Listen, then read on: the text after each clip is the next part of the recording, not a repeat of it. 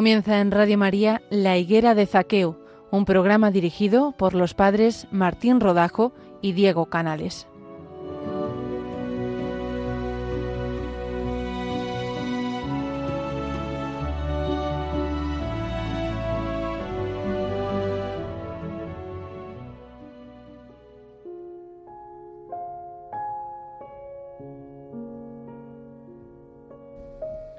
Buenos días, queridos oyentes de Radio María en España. Un día más estamos en la higuera de Zaqueo, el padre Martín Rodajo y el padre Diego Canales que les habla. Antes de comenzar este programa, vamos a pedirle al Señor que nos concede el hablar y el escuchar, que a nosotros que hablamos nos conceda hacerlo de tal modo que los que escuchan lleguen a ser mejores, y a los que escucháis os conceda hacerlo de tal modo que no caiga en la tristeza el que habla.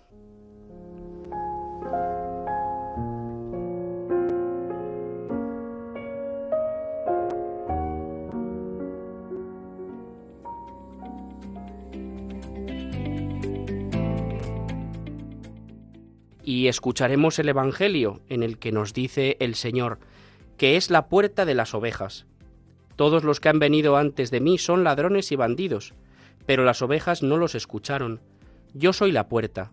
Quien entre por mí se salvará, y podrá entrar y salir, y encontrará pastos. El ladrón no entra para robar y para matar y hacer estragos. Yo he venido para que tengan vida y la tengan abundante. En este domingo cuarto de Pascua, domingo del Buen Pastor, nosotros tenemos especialmente la imagen de los sacerdotes y de aquellos que están llamados a serlo. Por eso hoy vamos a dedicar este programa especialmente a las vocaciones sacerdotales. Le vamos a pedir especialmente al Señor por todos los que se están formando para ser un buen pastor como lo es el Señor. Porque no cualquier forma de ser pastor vale, necesitamos pastores según su corazón.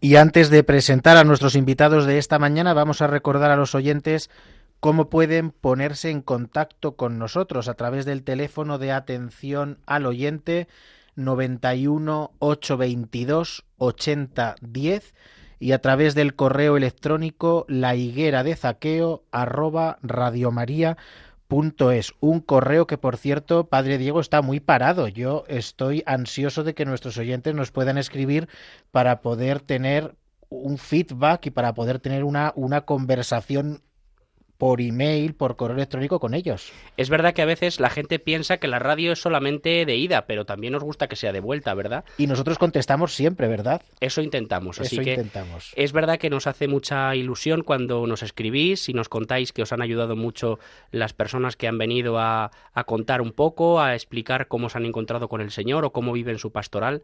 Nos hace mucha ilusión y también a las personas que vienen aquí, darse cuenta de que lo que han dicho ha ayudado a personas y que ha movido a, pues a la conversión y a, y a cambiar tantas cosas que nos ayudan a acercarnos al Señor. Pues esperamos, esperamos con cariño vuestros correos. Y tenemos en esta mañana a tres invitados maravillosos. Tenemos a Víctor Hervías, seminarista de la diócesis de Alcalá de Henares. Buenos días, Víctor. Buenos días, padres. Encantado de poder estar aquí con vosotros. Y dos seminaristas del Seminario Conciliar de Madrid, Álvaro Simón y Pablo Murga. Muy buenos días, Álvaro y Pablo. Buenos días y pues nos hace mucha ilusión poder estar aquí con todos vosotros. Buenos días y gracias por acogernos. Bueno, es un placer eh, tener a, a- a unos chicos que, que- que han dicho sí al Señor. Eh, siempre es un placer estar con seminaristas. Yo creo que podríamos empezar porque brevemente nos digáis en qué curso estáis eh, en vuestra etapa de formación. Víctor, empezamos por ti. Eh, pues yo estoy en la etapa configuradora ahora mismo en el seminario. Llevo ya cinco años en el seminario después de haber hecho propedéutico y haber pasado por la filosofía y la etapa discipular. Y he recibido además el, el lectorado y el acolitado, que son los dos ministerios que nos van dando en Alcalá. Y estamos ya preparándonos para ir culminando y cerrando estas etapas. Muy bien. Álvaro y Pablo, ¿vosotros en qué curso estáis? ¿Sois del mismo curso? Sí, los dos somos del mismo curso. eh, también estamos en la etapa configuradora y estamos en el tercer curso. Igual nos puedes contar, Pablo, un poquito, porque la gente está escuchando etapa configuradora, discipular, propedéutico, ministerios, y a lo mejor no nos siguen. ¿Nos puedes explicar qué significa esto en la etapa, en el proceso de formación de un sacerdote? Sí, pues eh, para que se entienda así como sencillamente, el, seminario eh, es un proceso que va viviendo la persona en el que se va formando y va aprendiendo y va creciendo y se va configurando con, con Cristo sacerdote, ¿no? Y entonces durante todo ese proceso se necesita centrar eh, el tiro, por decirlo así, en, en, distintas partes de la formación, ¿no? Y se pone más peso en unas y más peso en otras según uno va avanzando. En la etapa propedéutica, eh, que es al principio, es como pues eh, el curso cero, ¿no? En el que uno se va introduciendo en la vida del seminario, en qué consiste esto de formarse para ser sacerdote, un poco pues empezando a entrar en, en, la vida del seminario. Luego, la etapa discipular sería una etapa como centrado más en lo humano, ¿no? Eh, y por eso también eh, suele ir a la par del estudio de la filosofía, ¿no? Entonces uno, pues, como que profundiza mucho en, en quién es como hombre, ¿no? En, en pues lo que lleva por dentro, aprende a conocerse y, y, y, esas cosas. Es verdad que se diferencian las etapas, pero todo se va trabajando a la vez, ¿no? Pero es por centrar un poco el tiro. Y luego en la etapa configuradora, que es en la que estamos los tres, eh, ya pues, como bien dice el nombre, es eh, pues esa etapa en la que te vas configurando con Jesucristo sacerdote, ¿no? Porque pues tú no te preparas para ser un sacerdote como tú quieres, sino como Dios quiere, ¿no? Y como Jesucristo lo fue.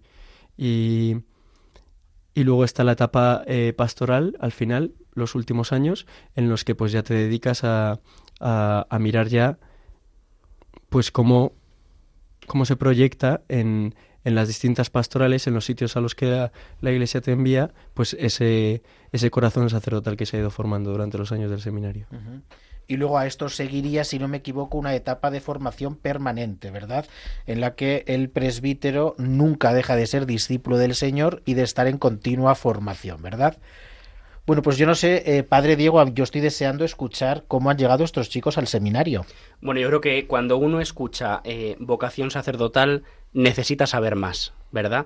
Yo creo que todos nuestros oyentes están deseando conocer un poco más en profundidad, porque al final, eh, bueno, nuestros oyentes ya lo saben porque nos siguen, pero, pero estos chicos a lo mejor no han escuchado nunca un programa de la Iglesia de Zaqueo. También decimos que lo tenemos en podcast, ¿eh? por, si lo que, por si lo queréis escuchar. Y, el caso de, de nuestro programa, eh, lo recordamos también un poco, es eh, se llama la higuera de Zaqueo porque al final es subirse a un lugar donde uno puede ver a Jesús que pasa en la vida concreta de muchas personas. Entonces, este programa de alguna manera es como esa higuera en el que uno subiéndose a este programa, ¿no? escuchando este programa, ve cómo Jesús pasa por la vida de personas. Por eso nos gusta tanto pues preguntar a las personas pues por su por su testimonio propio de vida. Eh, de hecho, ahora que estamos en la Pascua, si hay algo propio de, de, la Pascua es esto, ¿no? El testimonio del resucitado. Es decir, hemos visto y oído, y por eso venimos a contar, porque esto no lo sabemos por terceras personas, sino que nosotros nos hemos encontrado con Jesús. Así que mm, yo creo que estamos deseando todos, pues saber cómo vosotros os encontrasteis con Jesús, o cómo os dejasteis encontrar por Él, y también pues cómo, cómo supisteis que Jesús os pedía que le siguierais eh, en un seguimiento tan estrecho, ¿no? Configurándoos con Él, ahora que estáis en esta etapa configuradora. Empezamos por cualquiera, Álvaro, por ejemplo.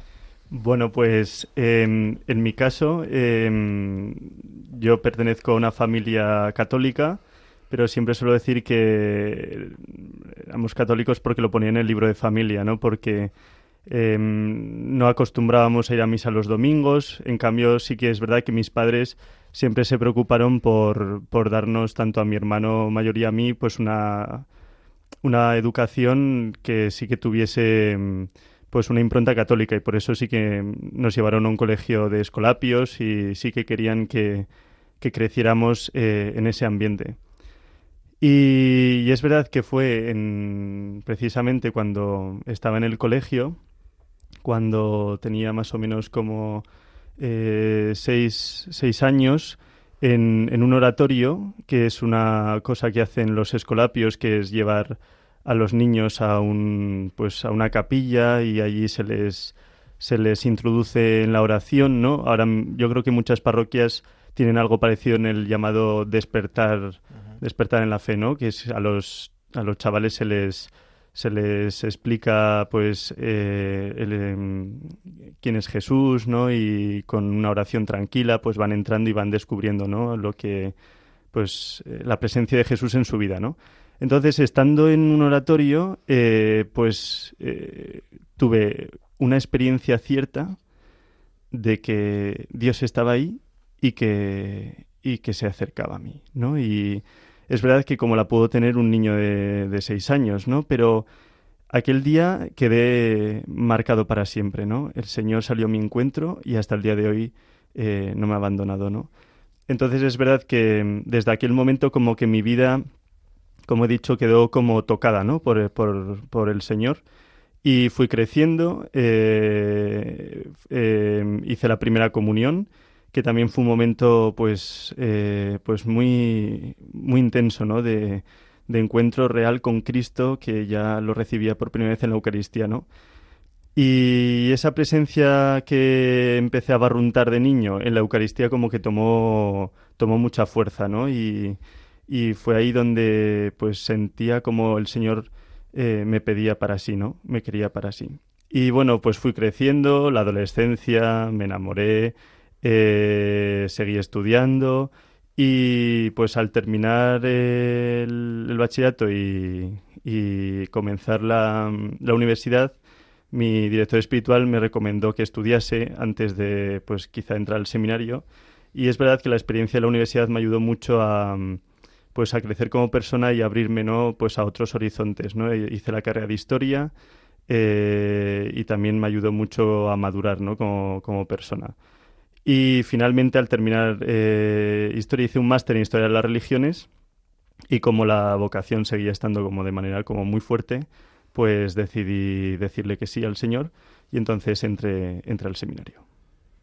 Una vocación preciosa, ¿verdad? Siempre ver el paso del Señor por la vida de, de alguien, en este caso desde la más tierna infancia, pues siempre, siempre enternece mucho. ¿Quién quiere seguir? Víctor, Pablo.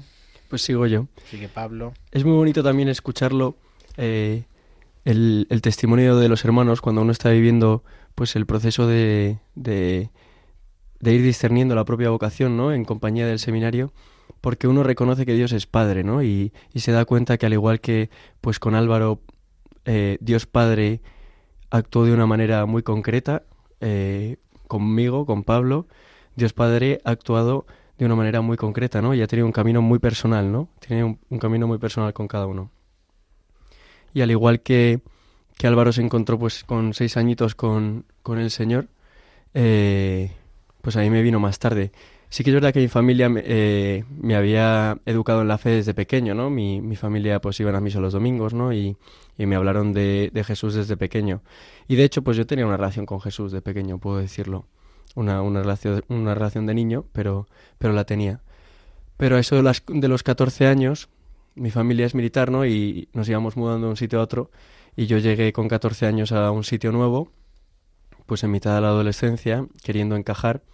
Y, y como que, pues yo tenía muy metido en el corazón que para gustar a los demás y para que te acogiesen tenías pues como que ser guay, ¿no? Y quedar bien y que, que todo el mundo pues viese pues eh, lo bueno que era Pablo, ¿no?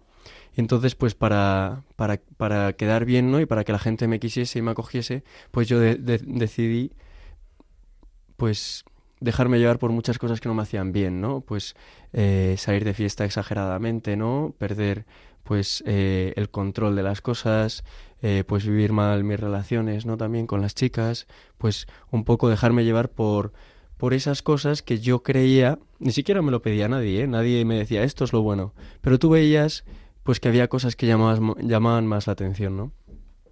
Entonces desde los 14 a los 17 años pues me dejé llevar mucho por esto, ¿no? Y, y me di cuenta como poco a poco, según iba dejándome llevar por estas cosas, eh, mi corazón se iba quedando cada vez más vacío, ¿no? Durante todo el día pues estaba con amigos, tenía cosas que hacer, eh, pues eso, me dejaba llevar por estas cosas y, entonces pues no pensaba mucho, pero luego yo llegaba a mi casa por la noche y cuando estás solo pues te das cuenta de, si tu corazón realmente eh, está vacío o no, ¿no? Y, y, yo me, pues me daba cuenta de que vivía triste, ¿no? pero no tenía ninguna solución, ¿no? Como que no, no había otra alternativa. Yo ya me había alejado de, de Jesús bastante, había dejado de ir a misa, eh, sí, pues como que había decidido llevar otra vida. Y, y no, no, sí, nunca pensé que, que podía volver a él. Hasta que a la edad de 18 años más o, más o menos, después de haber tenido una relación pues de unos dos años y medio con una chica, eh, pues tuvimos un, una dificultad en ese, en ese noviazgo, eh, pues también con un amigo mío y, y bueno, se, se, puede decir que me hicieron mucho daño los dos, ¿no? Y, y en ese momento, pues como que ya explotó la cosa del todo, ¿no? Porque pues yo durante el día tenía a mis amigos, mi novia, mis cosas, que me entretenían y me hacían pues sentirme querido, entre comillas, ¿no? Eh, pero la realidad es que ellos también pues me podían fallar, ¿no? Y en ese momento me fallaron. Entonces yo como que me sentí muy, muy triste, muy herido, muy humillado y sobre todo muy solo, ¿no? Y como no tenía otra escapatoria, pues decidí meterme más en, en esas cosas que me hacían daño, ¿no? La fiesta exagerada y, y, todas estas cosas. Y vivir encerrado en mí mismo, al fin y al cabo, ¿no? Buscando todo aquello que pudiese evadirme de mi pensamiento y de mi soledad.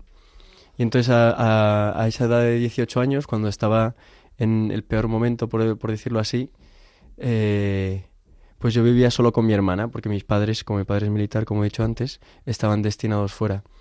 Y, mi hermana, al ver que yo estaba viviendo esta situación tan difícil, pues hizo lo que, lo que habéis dicho que estamos haciendo ahora, ¿no? Hacer de testigo de, del resucitado para mí, ¿no? Y lo hizo de una forma muy sencilla, ¿no? No me dijo, Jesucristo resucitado, Pablo, conviértete. Sino que me dijo, oye, Pablo, veo que puedes vivir una vida bastante mejor de la que tienes, eh, vente a esta convivencia y, y disfrútala, ¿no? Yo no te digo nada más. Tú, tú verás con lo que haces con tu vida, ¿no? Y yo pues, eh, pues le dije que sí, ¿no? Y fui para allá. No, no era muy consciente de lo que estaba haciendo, pero mm, me estaba acercando a, a mi salvación realmente. Y en esa convivencia pues hubo dos cosas que me marcaron mucho. Una fue encontrarme con mucha gente que vivía vidas bastante parecidas a, las mía, a, la, a la mía, pero que tenían una diferencia muy grande y es que ellos vivían felices, ¿no? Con una alegría en el corazón inmensa. Y, la otra cosa fue que en, en, un momento de... hacíamos una vela durante toda la noche con el Santísimo y en un momento de la noche pues me tocaba a mí y fui para allá. No sabía muy bien por qué, yo no tenía una relación con Jesús, ¿no? Pero, pero había que ir y yo fui, me dejé llevar. Y, y como que Jesús me dijo una cosa, no fue ningún, ningún hecho extraordinario, sino que de repente en el corazón yo pues como que me vino una idea, ¿no? Como si te viene de fuera, porque sabes que a ti no se te puede ocurrir. Que era eh, que perdonase a estas personas que me habían hecho daño, ¿no? A, a, esta chica y a este amigo mío. Y yo tenía mucho odio dentro, ¿no? Yo estaba como muy encerrado, ya os he dicho, que, vivía ahí como muy para mí. Pero en ese momento también como que se me dio la, se me dio la gracia de acoger ese, ese perdón. Y sentí una paz tan grande en el corazón que dije, Jesús, tú estás aquí y yo quiero vivir contigo el resto de mi vida. Lo demás me da igual. Puedo hablar con este chico, pedirle perdón, perdonarle. Fue muy bonito para mí porque volví a esa paz, ¿no? Y entonces a partir de ahí empecé a caminar con la iglesia, a ir a misa cada vez, pues los domingos, más a menudo, a tener una relación con el Señor. Y según pues iba teniendo esa relación con el Señor, yo ya empecé a estudiar una carrera, ¿no? Empecé de navales, luego me, me cambié a teleco y, y según vivía esa vida, como que veía que, que no me llenaba, ¿no? Pero que, que mi relación con Jesús, según yo iba profundizando en ella, eso sí que me llenaba, ¿no?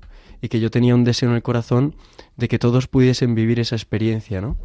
Y decía, ¿cómo me voy a dedicar a ser teleco toda mi vida si yo lo que quiero es que la gente conozca a Jesucristo, que se encuentren con la alegría con la que yo me he encontrado?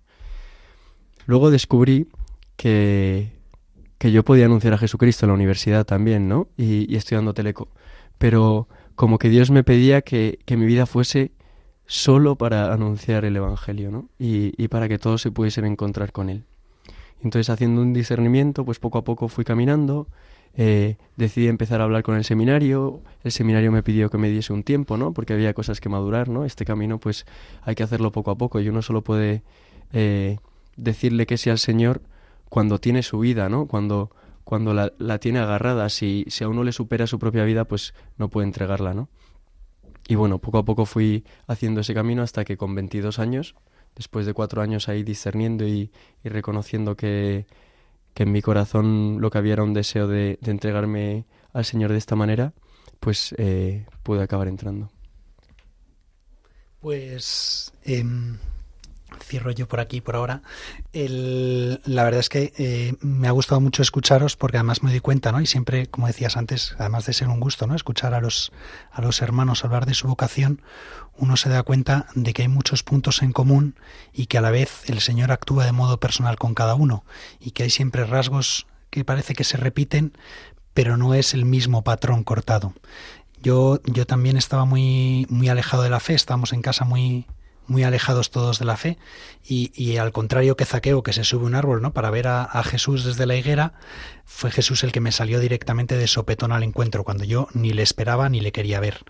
Y tras una crisis de mis padres aparecieron allí en casa un día diciendo que Jesús había sanado su matrimonio que ellos volvían a quererse de nuevo y la iglesia entró en mi casa. Comenzaron a venir sacerdotes a cenar a casa, comenzaron a aparecer por allí gente de equipos de Nuestra Señora, que, que en un primer momento nosotros los, los, soy el mayor de tres hermanos y los tres estábamos asustados porque parecía un montón de gente rara que se ponía a rezar en mitad del salón y decíamos esto parece casi una, una secta. Hoy en día estamos muy muy contentos ¿no? con, el, con el trabajo que hace equipos y con todo lo que ha hecho equipos de Nuestra Señora por, por nuestra familia y nuestro hogar y, y, la presencia de los sacerdotes también cenando en casa, que eran personas normales, personas como nosotros, pero con un algo especial detrás que te hacía mirarles de otro modo, fue cambiando poco a poco y ablandando mi, mi corazón.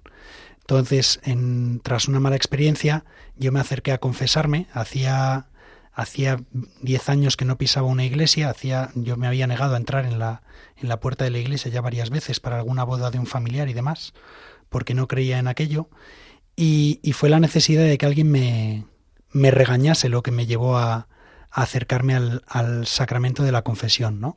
En vez de buscar la reconciliación, lo que buscaba era que alguien me señalase y, y me, me, llamase culpable y me echase de allí a patadas. Y comencé a hablar con el sacerdote y cuando de, yo acabé de hablar, él me escuchó tranquilamente, atentamente y me miró a los ojos y me dijo, no te preocupes, no pasa nada, todo va a salir bien. Y lo primero que yo pensé fue, este no se ha enterado de absolutamente nada. Pero se hizo una paz enorme en mi corazón y, con el tiempo he conseguido entender que ahí detrás estaba Jesucristo acogiéndome de nuevo. Así que eso fue un nuevo inicio, un volver a acercarse a la iglesia, comencé a asistir los domingos a misa con mi familia y mi hermano pequeño hizo la, la confirmación y dije, pues si él la hace, yo que soy más grande debería hacerla también. Y con 23 años fui confirmado. Y esa fue una otra gracia inmensa, ¿no? La verdad es que es sobre todo a través de los sacramentos donde el, el Señor se me ha hecho muy presente y me ha tocado muy dentro. Y, y una de las gracias que recibí en la confirmación fue un montón de luz sobre mi vida, y cuando yo me acercaba a la, a la, Eucaristía, a la misa dominical sobre todo, y veía al sacerdote celebrar, especialmente en la consagración, una, una idea venía a mí, que era ¿por qué no ser sacerdote? Como el, como el niño pequeño que dice, pues yo de mayor quiero ser bombero. Yo pensaba, como pasa con 23 años, pues yo quiero ser sacerdote.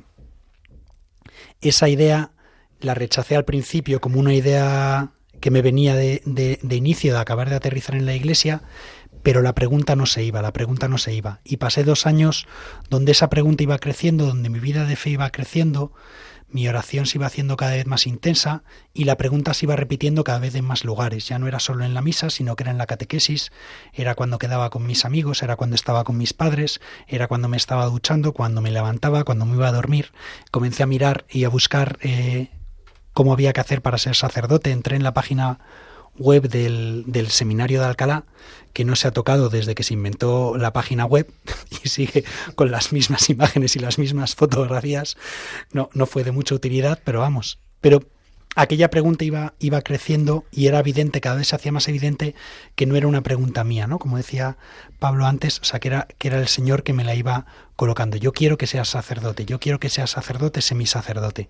Y fue un jueves santo con primero hubo unas jornadas de evangelización y también me pasó un poco parecido, ¿no? Lo estabas diciendo antes y me estaba acordando, yo tenía muy claro que podía anunciar a Jesucristo y no hacía falta ser sacerdote y podía llevar una vida matrimonial, una vida con, con alguna muchacha y podía llevar una vida tranquila y, y feliz y anunciar a Jesucristo delante de la gente y el Señor se reía de mí porque decía, eso a ti no te basta tú no es eso lo que quieres, no es lo que tu corazón reclama. Entonces un, jueves santo el Señor derribó todas mis, mis dudas y yo me lancé a preguntarle a mi director espiritual, pensando que me metería en el seminario al, al día siguiente, a los dos días, me dirías la maleta, porque te vamos a encerrar en no sé bien dónde, y él me comenzó a hablar de un curso introductorio, de un año de tiempo de preparación, yendo un sábado de cada dos, y fue ahí como cuando comencé a entender de verdad que era todo lo que quería. Entonces, aún hoy sigo descubriendo nuevas cosas de mi vocación sacerdotal, aún hoy sigo entendiendo mejor qué es lo que el Señor quiere de mí, qué es lo que el Señor me quiere regalar y cómo mi corazón está más que dispuesto y más que agradecido a, acoger todo eso. Yo, escuchándoos hablar, eh, me sentía como los discípulos de Maús cuando vuelven, ¿no? Eh, todos tenemos la experiencia de haber salido, pues en algún momento de la vida, rebotados de algún lado, ¿no? Y, es bonito ver cómo el Señor mm, aparece en la vida de todos.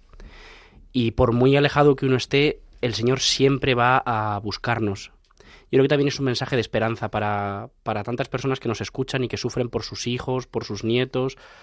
Y, y esto yo lo veo en la parroquia mucho, ¿no? Que, que hay mucho sufrimiento por esto, porque las personas aparentemente cogen, bueno, aparentemente no, cogen caminos muy contrarios a la fe, ¿no? Y, al amor de Dios y, y, se desbarrancan por sitios que, les hacen mucho daño, pero, pero a mí me parece que hoy hemos escuchado como tres faros de luz que nos hablan de un camino de esperanza, que Dios va a buscar siempre, que Dios no abandona nunca y que si nosotros eh, pues cuidamos también la oración por estas personas, eh, Dios no pierde batallas. Yo creo que yo me quedaría como con esa idea, o sea, que Dios no pierde batallas y que Dios siempre nos va a buscar y que Dios siempre conquista nuestro corazón. Pues yo creo que en este momento, Padre Diego, podemos eh, escuchar una bella canción de la que antes nos han hablado los seminaristas, que de hecho se escuchó en la admisión a órdenes que fue hace muy poquito de Pablo y de Álvaro, ¿verdad? Que es una canción que la vamos a escuchar y después, si queréis, nos habláis de la ceremonia del otro día que fue tan hermosa y, Víctor nos puede contar también de cómo fue su, su admisión, sus ministerios. Pues escuchamos la canción.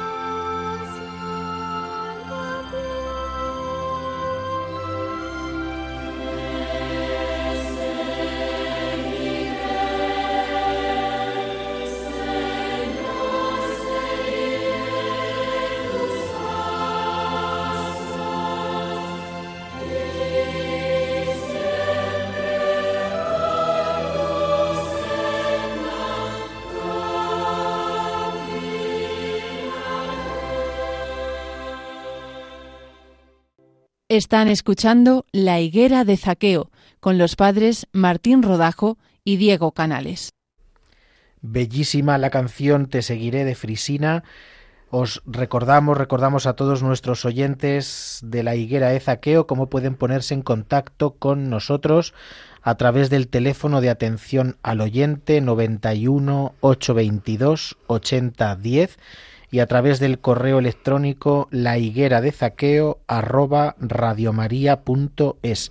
Y decíamos antes de escuchar la canción que el sábado pasado Pablo y Álvaro fueron admitidos a las órdenes sagradas en una ceremonia en la capilla del Seminario Conciliar de Madrid y allí se escuchó esta canción, si no recuerdo mal, como canto de comunión, una interpretación preciosa del coro del seminario y ya que os tenemos aquí, igual nos podríais contar qué significa ser admitido a órdenes y cómo vivisteis ese momento tan hermoso.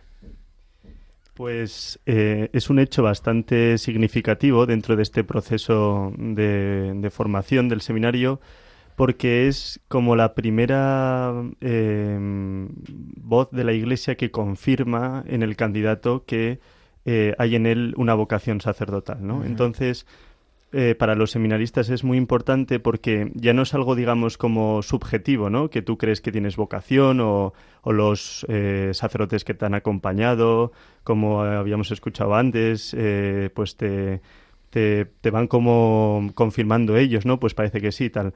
Es la Iglesia, ¿no? La que después de haber hecho un proceso de discernimiento serio, profundo, te confirma, ¿no?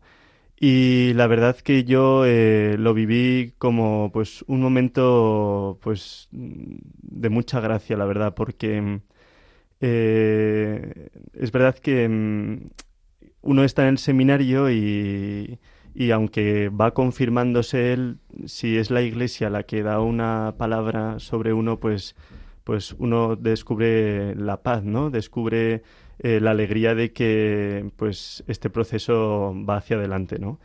Y también a nivel más, eh, más personal, más espiritual, pues em, para mí fue una celebración en la que como que públicamente em, entregaba mi vida a Dios, ¿no? O sea, como que eh, esta intuición que desde pequeñito tenía, pues como que decía, efectivamente el Señor para mí es todo y quiero que toda mi vida sea para Él, ¿no? Y así como dato un poco curioso, ¿no? El Señor siempre hila muy fino, pues el mismo Evangelio que se proclamó el día de mi primera comunión fue el que se proclamó en los discípulos de Maús, ¿no? Entonces como que uno desde el corazón ve como que el Señor le toma la palabra, ¿no? Y sí, y me sentí como, pues como muy confirmado, ¿no? Por el Señor, ¿no? Y estoy aquí, ¿no?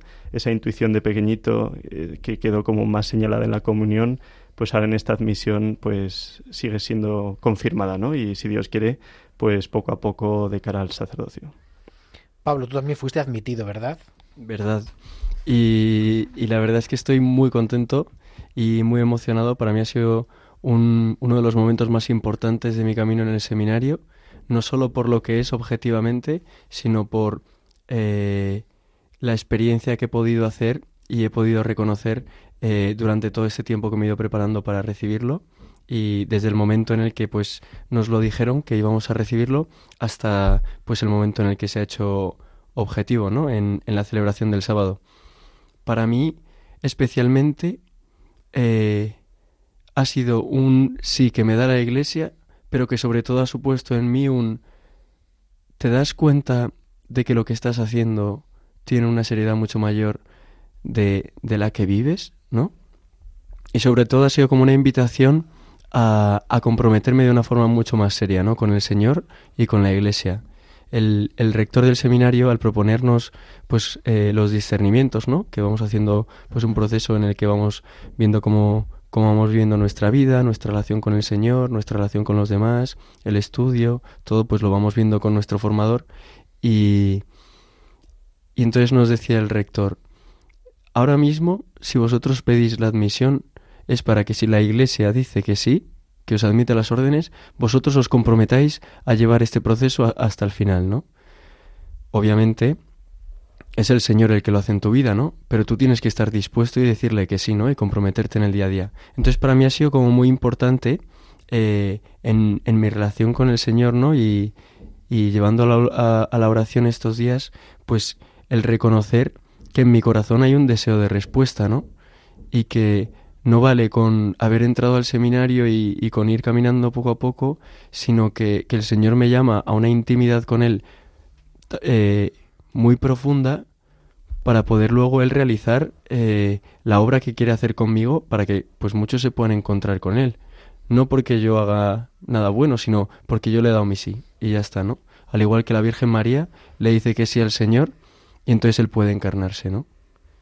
Entonces, em, para mí así como un datillo también fue muy bonito porque llevaba toda la semana eh, rezando con, con, una conferencia que dio eh, el Papa Benedicto XVI eh, sobre, a, bueno, a unos sacerdotes antes de ser Papa sobre lo que era el rito antes, ¿no? De, la admisión a órdenes, que pues muchos sabrán lo de la tonsura, ¿no? Que le hacían a los sacerdotes, bueno, a los, a los seminaristas cuando, pues, em, pues él explicaba el Salmo 16, ¿no? Que es aquel en el que dice el Salmo, el Señor es el lote de mi heredad y mi copa, ¿no? Entonces yo llevaba pues toda la semana rezando con eso, ¿no?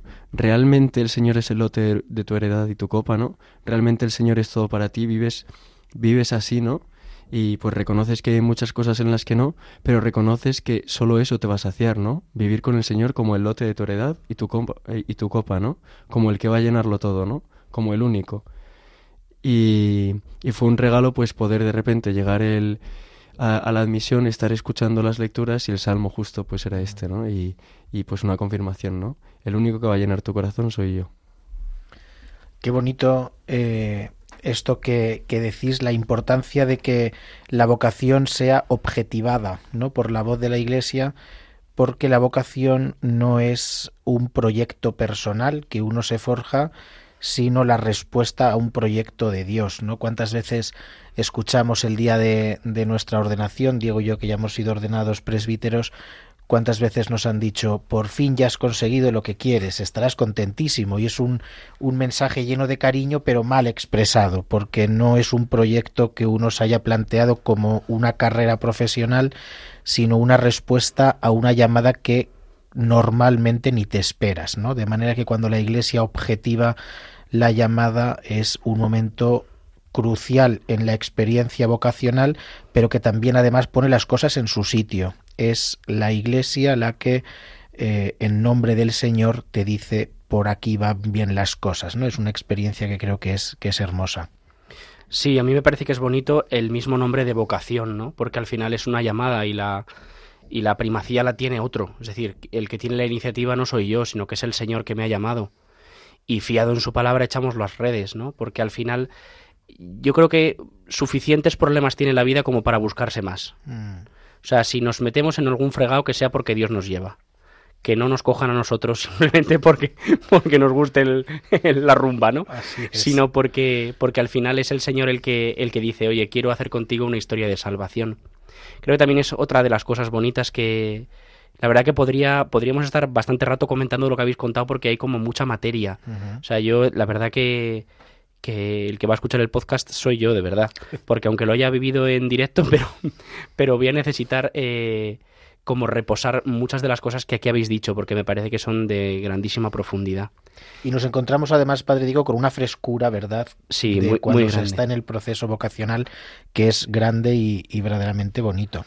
Por eso que yo creo que también uno toma conciencia de la historia de salvación que Dios hace con uno. O sea que al final cuando uno echa la mirada atrás, eh, ve por dónde le ha traído el Señor. Y uno dice, pues es que todo lo ha hecho bien. O sea, todo lo ha hecho bien incluso lo que parecía malo. ¿No? O sea, todo sucede para bien de las criaturas que aman al Señor, como dice la carta a los romanos.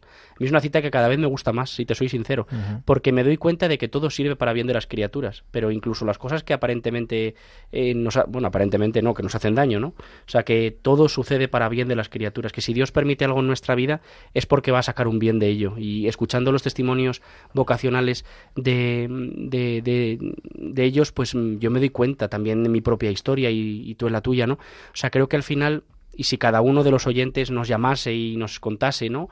Pues la, la, historia de salvación que Dios ha hecho con ellos y sigue haciendo, nos daríamos cuenta de esto, que no hay nada que Dios no use para nuestro bien. Me parece una cosa muy bonita esto. Recordarás, Diego, una frase de un sacerdote al que los dos queremos y admiramos, un sacerdote complutense que nos ha dicho tantas veces que lo que sucede es porque Dios lo quiere o lo permite, con lo cual siempre es para nuestro bien. Es verdad, es que es así. ¿eh? Y Víctor nos decía al principio en su presentación que él ya ha recibido los ministerios y mucha gente dirá, ¿y eso qué es? Eh, Víctor, no sé si nos puedes eh, decir qué significa esto también en el proceso formativo. Sí, em, dentro de los, por supuesto, claro, lo que haga falta. Y lo que no sepa, pues hemos venido a torear. los, los ministerios laicales, porque no están pensados solo para dárselos a los seminaristas dentro del, del proceso formativo, ¿no? sino que son para, para todos los laicos, para el servicio de la Iglesia, pero están incorporados dentro de este proceso formativo, dentro de este camino que nos va configurando con el Señor y son eh, principalmente ¿no? el lectorado y el acolitado de cara al, al, servicio de la palabra y al servicio del, del, altar. Todo siempre girando en torno a la Eucaristía y de ahí luego ya se expande hacia, el resto de realidades. Y, y nosotros hemos recibido ya en Alcalá lo hacemos un poquito diferente porque la admisión a órdenes es ahora lo último que recibimos y recibimos antes el lectorado y el, acolitado. Lo recibimos además normalmente en, en el Día de la Inmaculada, pues nuestro seminario está consagrado a la Inmaculada y a los Santos Niños Justo y Pastor, los patronos de la, de la diócesis complutense, y lo recibimos en, en Alcalá, en la catedral. El día de la Inmaculada hemos tenido, además suele ser un día muy bonito, por el día anterior hemos tenido la, la vigilia, que para los que estamos de pastoral en Alcalá, la celebramos en, en, Santa María con todas las demás parroquias de Alcalá y es una, es una misa muy bonita, o sea, es una, una vigilia muy bonita, la verdad.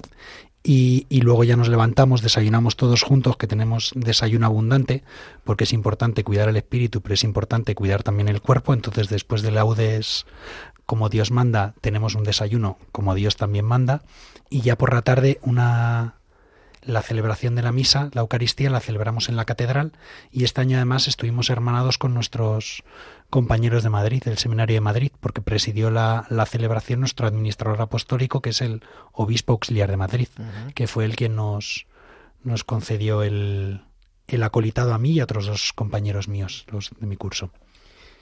Oye, una pregunta, eh, antes ya de que se nos termine de ir el tiempo, porque en este programa el tiempo vuela. Eh, hemos escuchado eh, historias vocacionales y me han parecido preciosas, pero este programa lo escuchan muchos jóvenes y también lo escuchan muchas personas que conocen jóvenes. ¿eh? Es decir, lo escucha todo el mundo. ¿eh? Entonces, para que, para que también nosotros podamos eh, ayudar a otros en su, en su discernimiento vocacional, ¿qué podemos hacer por los seminaristas? Voy a romper el hielo, a ver qué tal va, qué tal va esto. Yo creo que lo primero y lo principal es eh, rezar por ellos, evidentemente. Lo segundo es tratarles como personas normales y corrientes, ¿no? No como bichos raros. Se pueden acercar. Los que lo sean. Los que, que no son casi todos. Sabemos que no lo parecemos siempre, pero bueno, por lo menos intentar acercarse, porque uno ve a veces que hay como una especie de temor a poder acercarse al seminarista y a tratarle como si la persona solo supiese hablar de, teología. Es verdad que se pasa muchas horas al día estudiando duramente, hincando codos y mortificándose en su vida para, para el estudio de la teología, pero también jugamos al fútbol y vemos la televisión y hacemos cosas normales. Yo no jugué al fútbol jamás, he de decir. ya somos dos. y, y luego yo creo que es importante, siempre se puede colaborar de muchos modos, ¿no? Se puede preguntar al, al seminario, se puede preguntar a cualquier seminarista que conozcas para ver cuáles son las posibilidades de, de, poder colaborar, ¿no? Más allá de la aportación que se hace el día de San José, hay muchos modos de poder colaborar y de ayudar a los, a los seminarios. Y también, eh, de cara a los chicos que nos puedan estar escuchando, ¿cómo pueden tener ellos un signo del discernimiento vocacional? O también, esto eh, que voy a decir eh, es un poco así, pero, pero de verdad que hay muchas abuelas que nos escuchan y que las abuelas son eh, promotoras en la fe. Hay, el viernes pasado en la parroquia hubo un momento buenísimo. Viene una abuela con su nieto, el nieto tiene ya 16, 17 años, y dice, mire, traigo a mi nieto para que entre en la parroquia. Él no quiere, pero yo sí. Pues el nieto estuvo en la oración y luego se fue a orar. estuvo... Así que eh, las abuelas de verdad que son verdaderas promotoras en la fe. Así que también eh, seguro que les viene muy bien tomar ideas para, para, tener temas de conversación sobre la vocación sacerdotal, ¿no? Y, y sobre todo, pues, eh, cómo ayudar a un joven que pueda tener la vocación sacerdotal en el trasfondo de su vida, pero que al final se plantee como un poco yo creo que todo el mundo, ¿no? Esto está muy bien, pero seguro que no es para mí. Bueno, yo creo que mm, eh, todo joven, ¿no? Como, como toda persona, tiene en el fondo de su corazón un deseo muy grande de dar la vida. Yo creo que esto tarde o temprano eh, toda persona lo descubre, ¿no? Está hecho para entregarse.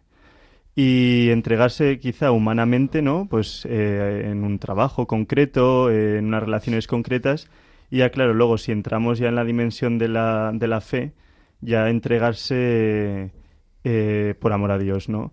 Y el amor a Dios siempre lleva el amor a los demás, ¿no? Entonces yo creo que mm, el seminarista viene a ser un signo, como también lo puede ser un sacerdote, un religioso o un padre de familia, de que la vida tiene sentido cuando se entrega, ¿no? Y, y yo creo que lo que necesita un joven es, eh, primero, eh, saber ser respetado ¿no? en, esta, en esta búsqueda tan complicada del sentido de su vida y sobre todo descubrir la belleza de la entrega, ¿no? que, que su vida merece la pena en cuanto que se entrega, ¿no? Y sobre todo por amor. Yo creo que la dimensión del amor es algo que, mm, que e, es fundamental. Eh, nosotros no, no, estamos en el seminario pues porque sea algo extraordinario o, porque pretendamos, eh, no sé, como grandes aspiraciones humanas. Estamos porque nos hemos sabido amados y porque tenemos un gran deseo de amar, ¿no? Entonces yo creo que el joven, sabiéndose acompañado, respetados, respetando sus tiempos y, y si de verdad se pregunta por el sentido de su vida, tarde o temprano va a descubrir que su vida solo tiene sentido si la entrega y si lo hace por amor. Ponte en camino, no esperes más, que tiene un lema bonito, que a mí me ha recordado un poco al lema de la Jornada Mundial de la Juventud, seguro que está hilado a posta, este, esta presencia de la Virgen María que se pone, que se pone en camino. Eh, no sé si eh, en vuestros seminarios se hace algo, alguna jornada, alguna actividad con ocasión de, esta jornada que nos podáis que nos podáis contar. Pues en el Seminario Conciliar de Madrid eh, lo que tenemos es una jornada de 48 horas de oración. Y la verdad es que es una preciosidad y es un momento muy bonito para la comunidad del seminario, ¿no? Porque nosotros reconocemos que nuestra vocación no se sostiene si no la sostiene la Iglesia, ¿no? Y si no hay personas que rezan por, por las vocaciones, que rezan por nosotros para que seamos fieles, eh, pues nosotros no podemos, no podemos vivir esta vida, ¿no? Está muy por encima de nuestras fuerzas, ¿no? Solo la gracia permite que, que podamos entregar la vida. Si no, pues uno por, pues eso, por su debilidad y por, y por el pecado acaba encerrándose en sí mismo, ¿no? Y necesita salir constantemente con la ayuda de la gracia. Entonces, lo que tenemos es el viernes eh, una vigilia en, el propio seminario y a partir de esa vigilia, que es de 9 a 11, eh, pues ya una, una, eh, una exposición del Santísimo continuada durante las siguientes 48 horas más o menos, ¿no? Hasta, hasta el domingo a mediodía. Y, y, ahí pues van viniendo distintos grupos de Madrid, distintos movimientos, distintas parroquias para poco a poco ir, eh, pues eso, eh, rezando y cubriendo todos esos huecos. Y mientras los seminaristas estamos ahí también para acompañar y, y también para, pues, cualquier duda que, que, la gente puede tener sobre el seminario, pues, eh, ayudarles con lo que necesiten. Nosotros hacemos algo muy parecido, ¿no? Eh, lo que pasa que, claro, Alcalá es algo más pequeña que Madrid, un poquito, y entonces en vez de 48 hacemos 12 horas de oración.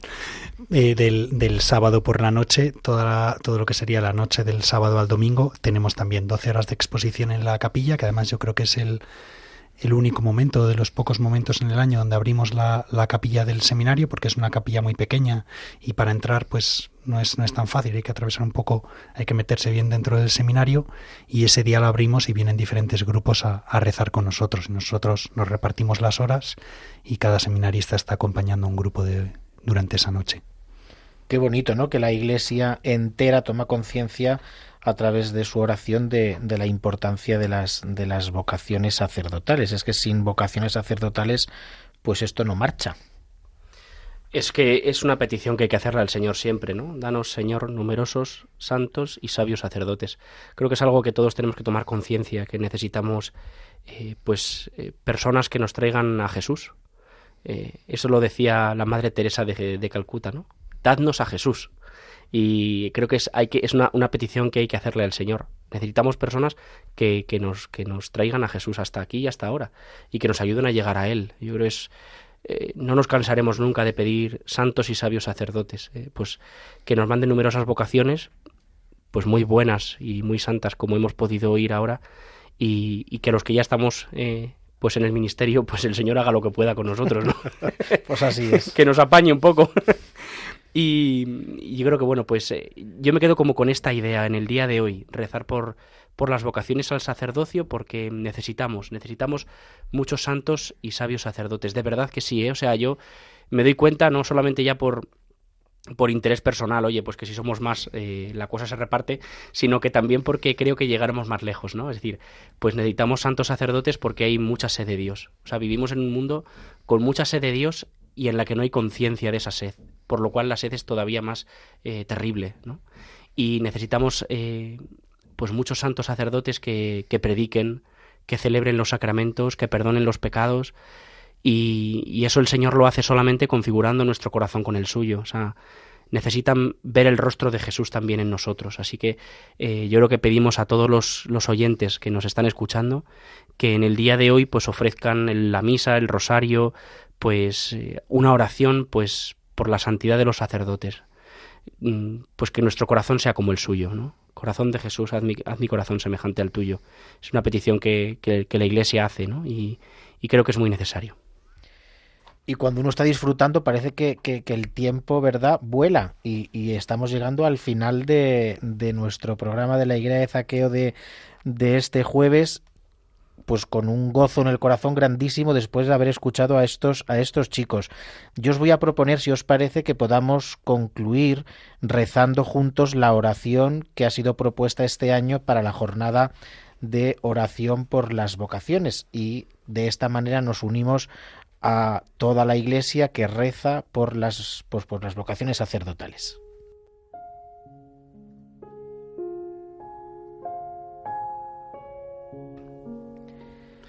Jesús, pasaste junto a mí y has dejado una huella profunda en mi vida.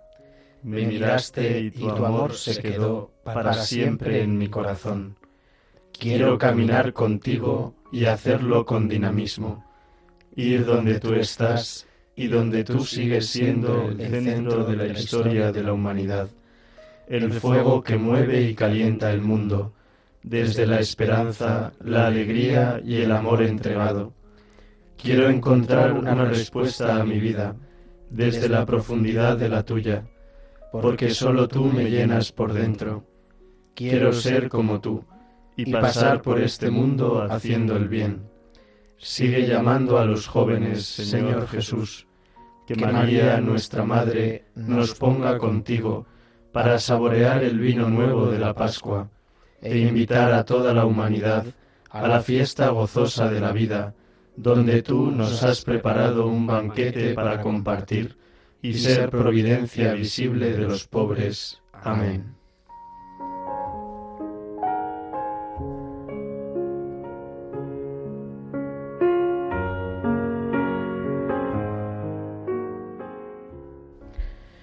Pues quiero agradeceros a los tres seminaristas, a Víctor Hervías, a Álvaro Simón y a Pablo Murga, Víctor del Seminario de la Inmaculada y de los Santos Niños de Alcalá de Henares, Álvaro y Pablo del Seminario de la Inmaculada y de San Damaso de Madrid. Muchísimas gracias no solo por estar aquí, sino por haberle dicho sí al Señor. Pues eh, muchísimas gracias de verdad. Eh, siempre es una alegría contar con personas tan buenas que también abren su corazón y nos ayudan a darnos cuenta de que Jesús sigue pasando por tantas vidas, que hay tanta esperanza por la que dar gracias a Dios y que el Señor no nos abandona nunca. Creo que este es el gran grito de la Pascua que Dios no se arrepiente de nada ni de nadie y que, y que siempre es posible recomenzar con Jesús y que Dios tiene una historia de salvación para todos. Y este programa va a quedar en podcast para que lo podáis escuchar cuantas veces queráis porque es muy edificante y seguro que todos lo queréis escuchar varias veces. Pues que el Señor os bendiga y hasta el mes que viene.